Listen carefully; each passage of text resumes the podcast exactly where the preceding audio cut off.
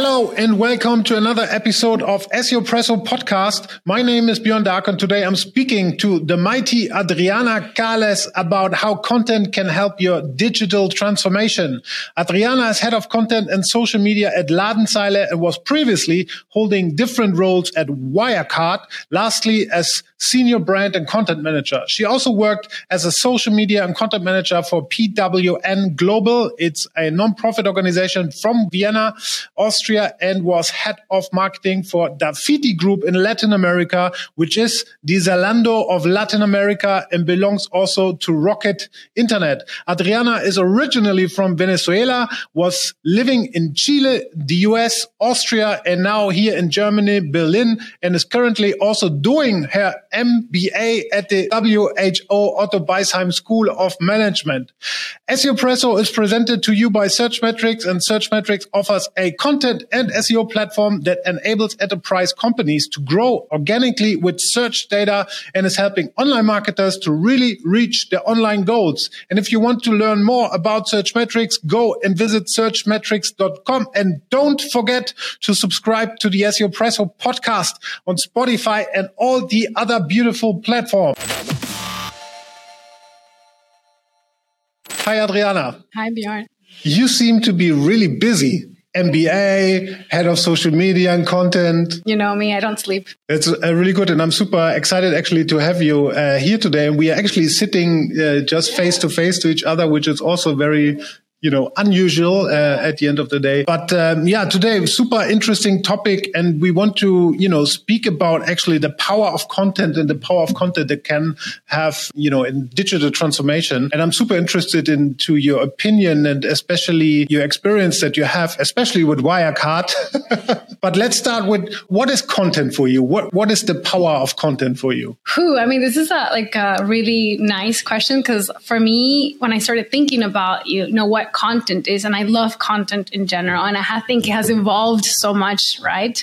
Uh, of course, content in the broader sense is just communication, right? Anything, any message that you want to tell somebody.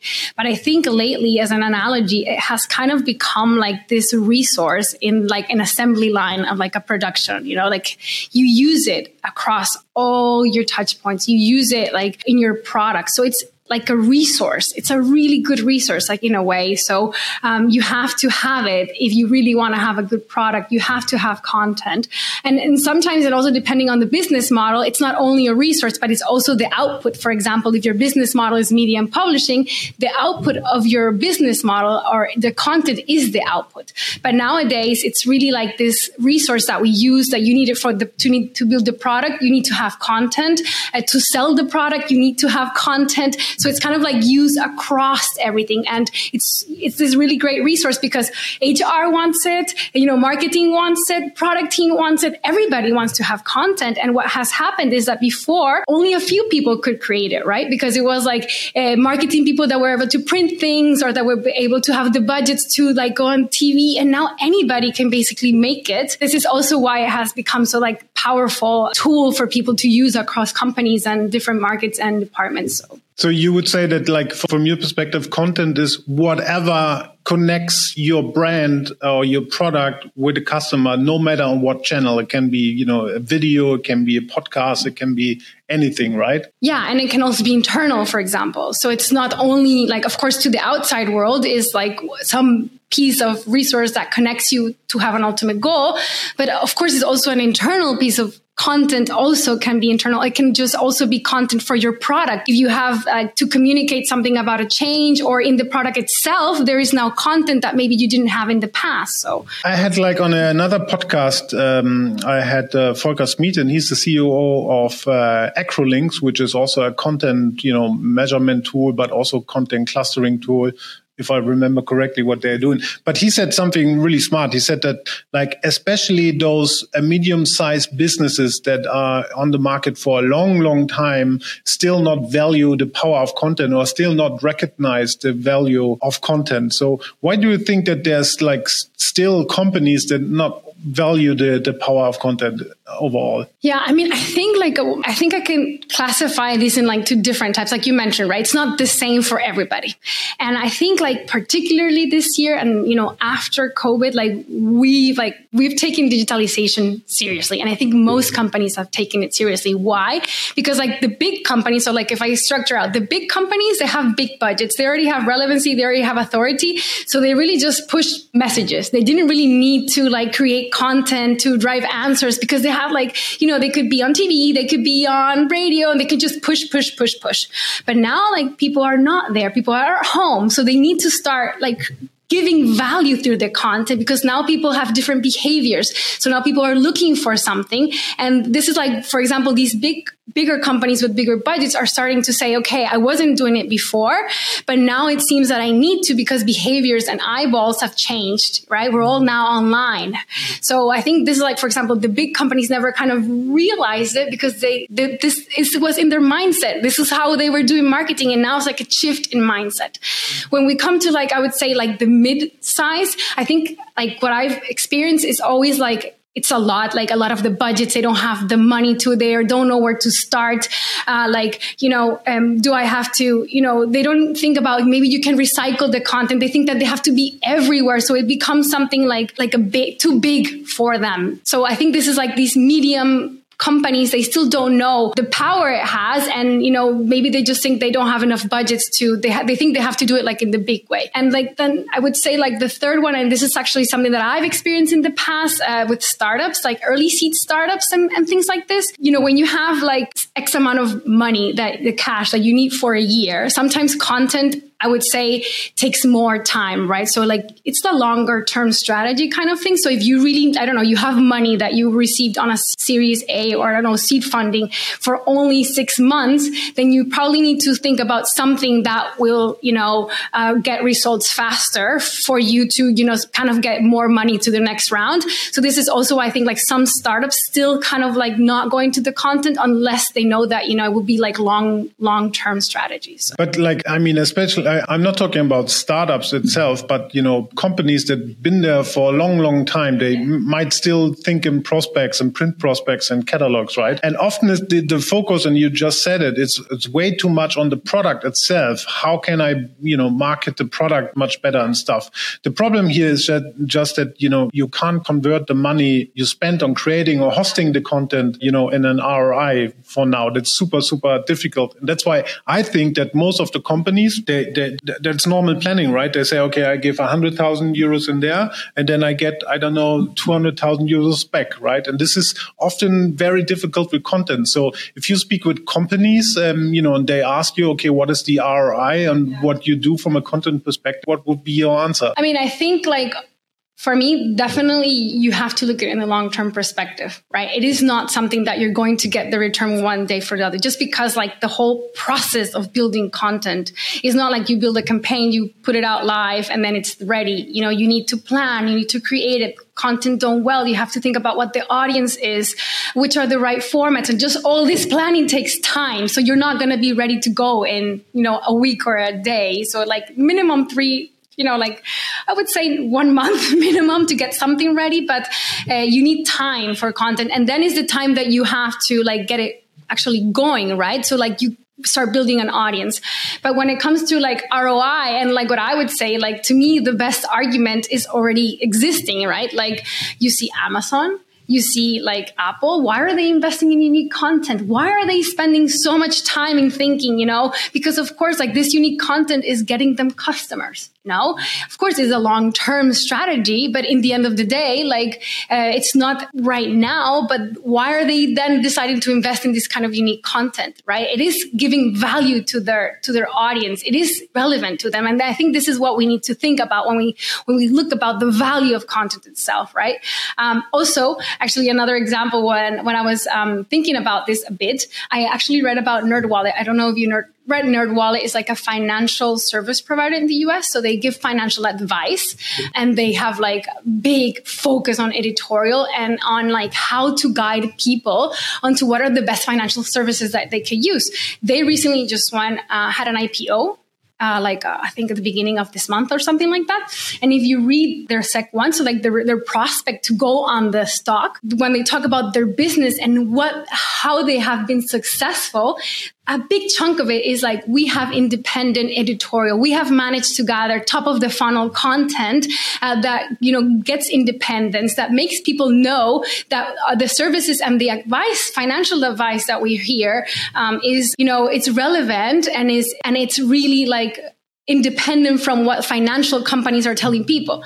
So to me, what was really interesting is how is this that a company that is going live, that it's now going to be valued at something like 130 million, I don't know, it came, it came out on NASDAQ, is putting that on their prospect. That part of their main value adding is the content that they give. Yeah you know to me that was like boom you know like of course they've been in the market since 2009 so it's not like it's an overnight success but to me it was like wow you know like this is a company that stuck to this you know? They have developed their audience they have you know independent writers they do it in a really well good way tied to their business model yeah. and look at you know now where they are you know? So i was just like this is the value right? And it cannot be measured one day after the other, but I think that there are companies showing that it can be done correctly and that it does add value to your to your business model. It's an amazing example. I want you to ask you based on your experience because you were also working for Wirecard, right? And I mean, like besides the scam and everything, but but I mean, uh, also Wirecard as a financial service, right? Um, you know, has built its reputation yeah. up into the German DAX with also content, right? Can can you maybe share some insight how you strategically worked on branding and content and, and so on and so forth to, to build this bubble, I would say now, as it was? I mean, I'm going to start like from the beginning because I think the first thing, I think you, we, one of the things that we were going to talk about, and I think is the, the first thing, when it came to Wirecard, really, we had a lot of leads coming in that we didn't need to have this content approach of like like, like let's use we tried and we wanted to but in the end there was like team like we don't want any more leads. We have too many leads you know? It was completely different problem than other companies that they need to build content to have like answer questions and get leads. That wasn't the case in Wirecard. So the content that we were doing, it was more tied to the player that we wanted to become. We wanted to, you know, build trust in the market and we wanted people to see us in a different way that wasn't all related to scam because we were doing great things. We had great people there. We had actual customers and clients. So we wanted to focus on that. So our approach to content was more from like, I would say the image side and the brand part as opposed to like acquisition and lead side. So we focus more on like, for example, working very closely with the PR teams, with the marketing team and the sales teams to kind of like improve our images. So it was really about like working with reports. We had like lots of reports. We had kind of like uh, awareness campaigns, bigger campaigns. We were present in many events across Germany and the world. So it was really about like this awareness that we wanted to bring.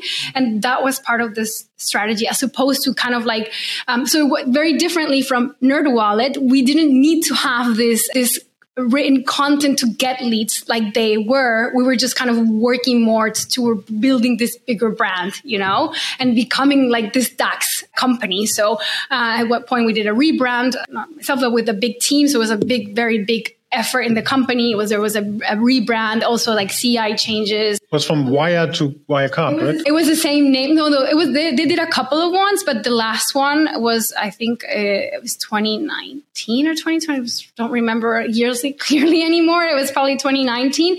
So it was just the same name, but changing in colors to make it look more modern, more fintech. You know, uh, there was a lot of different uh, cultures at Wirecard because it was a bank but it was also a, a tech company. So there was kind of like merging uh, things together, you know, it's kind of really funny. You would go into an elevator on one of the buildings and everybody would be dressed as a banker. And then you go on the other one. It was like all the developer guys with like, uh, you know, like sneakers. And it was complete different worlds that we were kind of trying to merge somehow into the same culture. But you, you said there was a lot of branding and, and, you know, building reputation. But, you know, as soon as, as, as the situation switched, I, I can imagine that you had to build a lot of, you know, know content material in order to clarify and you know explain things to the shareholders and, and to all the customers and stuff right yes Uh, like, is that is that like was that helpful from a content? Like, did the content help to clarify things? I mean, I don't even know how to answer this because this, let's say this is a very different case. Like, we did try, but I think it, it's just it came to a point where.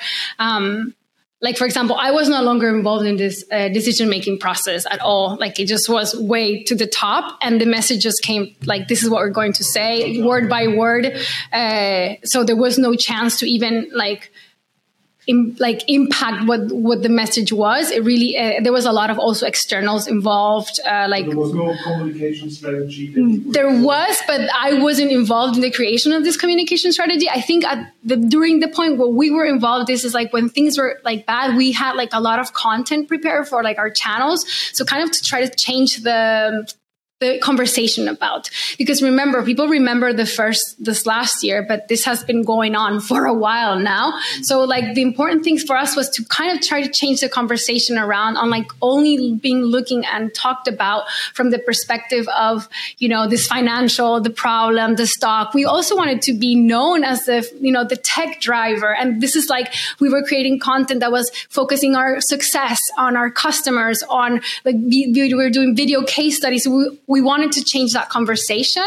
And that was the content that I was kind of like working with, like focusing on that. So we did like, I don't know, video case studies for a cruise line in Singapore that we managed to digitalize, you know, and that had like pay, cashless payment everywhere. So we were trying to change that story, uh, the storyline and focusing on things that we were proud of, you know? Let, us move back a bit to the digital transformation. yeah. I mean, we could do a whole lot podcast about just this. yeah, I know. This is uh, super interesting. I, I, I, told you when I was uh, on uh, on vacation, I was listening to the Süddeutsche podcast, Wirecard 1.8 billion lies or so. It's called yeah. super nice podcast. It's in German, but for everyone who wants to uh, have a listen. Um, like let's take like a super traditional company right? So just imagine you go to the very rural area of germany and there's like a huge uh, company sitting that is you know um, manufacturing some special things right? And they want to digitally transform themselves and, and and and content could be actually one huge asset to create that value. Like if you would have like a green field how how what would you what would be your approach to a content strategy in a company like this? So, I mean, the, the first thing that I always, think when it comes back to content strategy, what is really important to me is to kind of just like at any communication plan to understand first, like who, you know, who is it that you need to talk to first? Uh, what is the company goal? What is it that you what is it that you want to achieve overall with these prospects? Why are you doing them right? Because also a lot of the time it's like yeah we want to do videos and formats and webinars and white papers. I'm like why? You know maybe that's not the right thing. You when you do content you first have to think of like why you're doing the content. So this is the first thing understanding the overall goal. Is it is it acquiring? Is it is it an image issue? Is it i don't know is it just communication? Because you want to stay connected to your partners or your customers. So understanding first the why, then your audience. And this is why, why, you know, we were talking about it. Why doing something in print? I mean, nowadays, if like your customers, right, are living in a bunker and having, you know, like, have no access to digitalization, yeah, maybe then the, printed is the best thing because they don't know anything else, right? But I mean, nowadays, like, like as people, you know, normally are using their phones and everything and everything is digital, it doesn't make sense. So in the end of the day, you need to think about the behaviors of what people are doing. And based on that, I would then think, okay, what are the right types of formats that, you know, people like or these people like to list? Is it, is it written? Is it video? Is it audio? Or maybe it's probably a mixture of them, right? Right? Because you probably have within your audience some people that prefer one thing to the other, like you, you know, podcast. Maybe some people prefer to read, some like videos, and you kind of need to think through that a bit. And then also something that people don't consider is resources, because a lot of the time it's like, yeah, we want to do everything, you know, but then when it comes to the the bottom of like, okay, how much this costs and what you can work with, uh, this is something also then that you kind of have to consider, right? Uh, how can you get started easy? It's not like the example from the middle middle company. You cannot think that you're going to be in all the channels at the same time.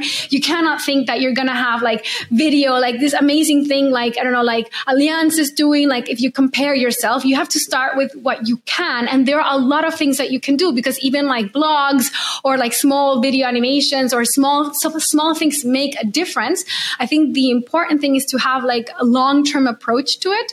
And then, of course, like focusing on what are those main messages that you really want, you know, like if there's something that you want to be remembered by, what is this, uh, what is this value that you're adding? So, you know, if you are a company that, I don't know, again, it's doing uh, something very technical, how can you create an ecosystem around that technical thing to add value uh, to that person or to that, to that uh, customer in the end? And, and this goes back a bit to what you were saying at the beginning. We focus so much on the product, right? And then we forget that people don't care about our product. People care about their problems. People care about how you're going to help them fix the problem. What is the job to be done? So the idea is that you, when you create this, you create content not to tell, not to talk about yourself, but to talk about all the different parts where you can add value to that customer in with the content right? Uh, yeah, coming from the user, not from the product. Not from the product, exactly. But, and I think this is really the change in mindset this is the, for me this is a change, change in mindset because we are so used to like marketing like you know and especially like old traditional companies. What is marketing? Is you have budget you put money to tv you talk about yourself why you're good why and i think especially in germany right? We're so good at the technical. This is what we do. This is how it's shown because it has we build cars. We build cars. Or it has all these components inside of them and you know you want to make the list so people know that there's facts behind it right? Is it really like speaking to anybody, right? So I'm not saying that it's, you don't have, at some point, yes, you have to say that, but you need to kind of remember at the end of the day, why is the value that you're adding? Why are people coming to your product and try to build the content ecosystem around that?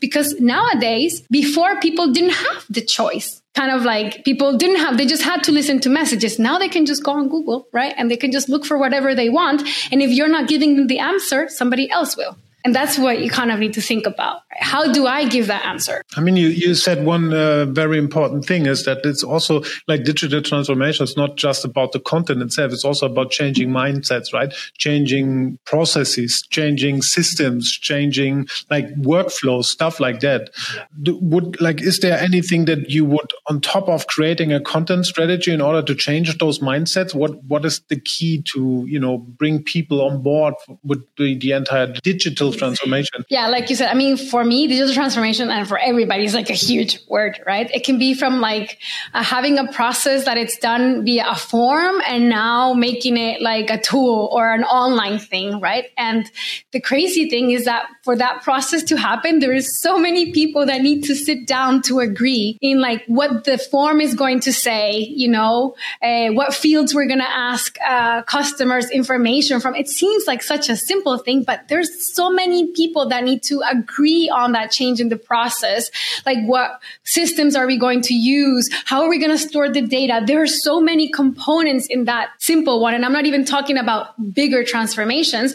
And I think that's why it's so hard. And this is why I think like definitely it's about a changing mindset like you say and like to me it's really about like explaining the context the why and that there is basically a better way for customers to have a very experience because in the end of the day whatever you're doing of course it's either for internal like for for you to like make lives better of the people that you're doing it but also maybe for the customer to you know to make the experience better for them so it cannot just be for okay transformation for the sake of transformation so i think the why needs to be very clear to teams of why are we doing this what is the end game with this transformation? What do we want to achieve? And I think this is very, very important for everybody to buy into the idea of doing it because the process is going to be very long. There's going to have a lot of discussions, very long conversations. There's a lot of like change management needed to happen, you know, and not only for in like internally, but also to outside. Like we're now doing things differently. It needs to be explained. So for me, the why is super key. And then of course, they're kind of like training people and giving people the, the skill sets that, you know, they might not know how to do these new things. And I also think there's, this is why sometimes there's like, they're not wanting to take on because they don't feel comfortable or secure with these new processes and these new ways. So also kind of training people and, and, and guiding them along. So. I mean, you've worked in so many countries and continents uh, so far. Like, do do you have a good example of a like a traditional company which managed the digital transformation very very well? I mean, I think like I think this is. I mean, in Latin America, I, I'm not. I don't. Not really. I haven't been in the process of like seeing one that really trans formed. Uh, I think it's not there yet. Maybe also because I already left Latin America like 10 years ago. So maybe it's not like it was right now, you know? And uh, here in Germany, I've always managed to work in very digital companies, actually. So I've been on the, on the side of, you know, the digital already. Uh, but that being said, even there are some even in digital companies, there are processes that still are being done non-digital, right? Exactly, and also there, like I like uh, during my consulting role, I have seen so many pure digital companies. Even they don't get the value and the power of content, and you need really need to convince people to spend good money on content because you know they are used to just pay I don't know 20 euros for 300 euros word text. And, you know, in really investing in content, let's say put like 1500 euros for a text, it's not going to happen because it's you know it's budget and you can't calculate the ROI and yeah. it's it's still like I think it has changed now since since COVID because a lot also companies people just went to Google to buy stuff and for this you need content in order to get found right and and stuff I think it has changed and it will be definitely something that um, you know will be interesting in future yeah. but this morning I saw like from Content Marketing Institute I saw uh, like the latest study and they said that like medium sized companies, they have an average two to five people sitting on the teams. Like 46% Uh, of those companies that just have two to five people sitting there being responsible for content. And there's just one or zero people also for the same amount. Like, do you think content responsibility needs to stay in house? And, you know, because often like many companies also work with external PR agencies, right? And I often feel this kind of a disconnect to the brand and also to the, you know, to the internal vision, mission, and, and feeling that it's being created and needs to be transformed in, into the content. So, what, what's your take on this? I mean, I think just one thing before that. So, what you were saying with the digital transformation and how big it's gotten. Like, if you now go on LinkedIn and you look at the amount of jobs that big companies are hiring in house, like before social media managers, content people, like it wasn't even a thing to have them in like big enterprises. Like, it was an agency role. It wasn't even a discussion. It was an agency role. We hire a, a social media media agency. And now if you look like actually I was I was I don't know why I was looking I think looking like, you know, like researching for a job that we're gonna open. And I was looking, okay, you know, the requirements, just going around and looking at competitive landscape. And I was seeing companies like, you know, like uh, auditors like Ernst Young looking for social media managers. And I was just like, you know, why? Like, I understand it completely, but like, it's not a, a company you imagine would be looking for this in house, you know? So this is like a shift. It's a big shift and because what you mentioned, 2021, pandemic has changed. They now know before, like, this is their heart. Like, digital is the heart of people where people are, are at, at. So you need to keep that in house because in the end of the day, it's like you could outsource it before because the budgets weren't so high. It wasn't as important. People were, ah, I don't even know if social is a thing that will stay in the future, you know? Now there is no other way around it. So this is why I think these roles are starting to come out no more inside. I also have another example. Actually, I learned in the MBA with uh, Henkel. So Henkel is a, you know, like big FMCG company and they started having their own in-house, like they did a test and they have like their own in-house uh, content production. So like they have video, not, so not only writers, it's video, audio people. And why do they have that in-house? Because they've noticed that, uh, you know, in order to be able to act fast to the market and to get, you know, like if something is happening, there's a trend, we want to speak about it, we want to be relevant.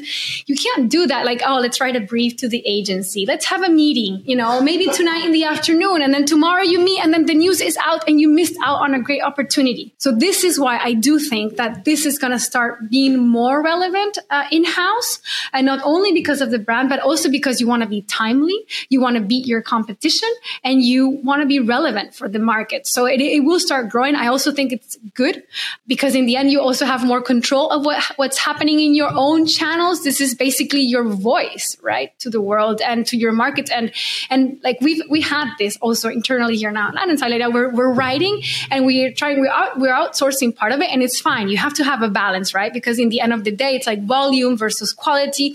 So you are not the same. It's not your same tone. It's not the same quality. And we always kind of struggle with that in general. So uh, my suggestion like is, and I think it's like, it's moving the trend is that it's moving more to having in-house everything in-house but there are some components that i think could still stay like outside and then some that will be automated in the future for sure so. Last question that i have for you is the following. Like we are um, working with an e-commerce and e-commerce is like very product focused right? Um, you know it's it's always about the category page. It's always about like the homepage you know? But like looking at all the channels that are available there, like TikTok and then you have Instagram and like all the, all, all, all those are also important. What would you say is like the hottest content trend for 2020 and beyond that for e-commerce? I mean, I don't know if it's for e-commerce, but it's not a trend. It's something that everybody needs to be like already doing. So it's like this social media first mindset. Why, right? Like the social media first mindset is, is something that's been starting for a couple of years. And the idea of it is like, you need to be creating content that in the any type of piece of content that you are creating, you need to think that it will go on social media as a way where it will be like spread. So even if you are going to do, I don't know, a press release or any kind of press release, you need to be, or any kind of piece of content that you're creating, you need to think of like, how will this perform on social? How would it get the most shares and likes? Uh, because remember, like creating the content is only part of it. And then you have to distribute that. And you need to think of like, where am I going to get the most chance of this to be like performing great? Right. And it's usually on social media in the end. So like you have to kind of have that mindset. So like, why do a traditional, I don't know, press release when you can do like a press release that have like like a live component or that has like a really cool video that's tied to it that you can split into a million pieces and put them on social. So I think this is something that uh, needs to change. It has changed for a lot of the pieces, but I think like even now for traditional areas needs to continue changing. And, uh, uh, and I think this is something that in general, like you will get more reach if you start thinking that way because it's like where most of the things go to live in the end, right? I'm completely with you. Like just sending out a press release might read, I know, 300 people. And if you have 11,000 followers already on one channel and, you know, package it in a way that's very entertaining and stuff, then it, it's different. Yeah. Adriana, it's been very inspiring. Thank you for being on the podcast. Um, we see and hear us next week again on the SEOpresso podcast. Ciao.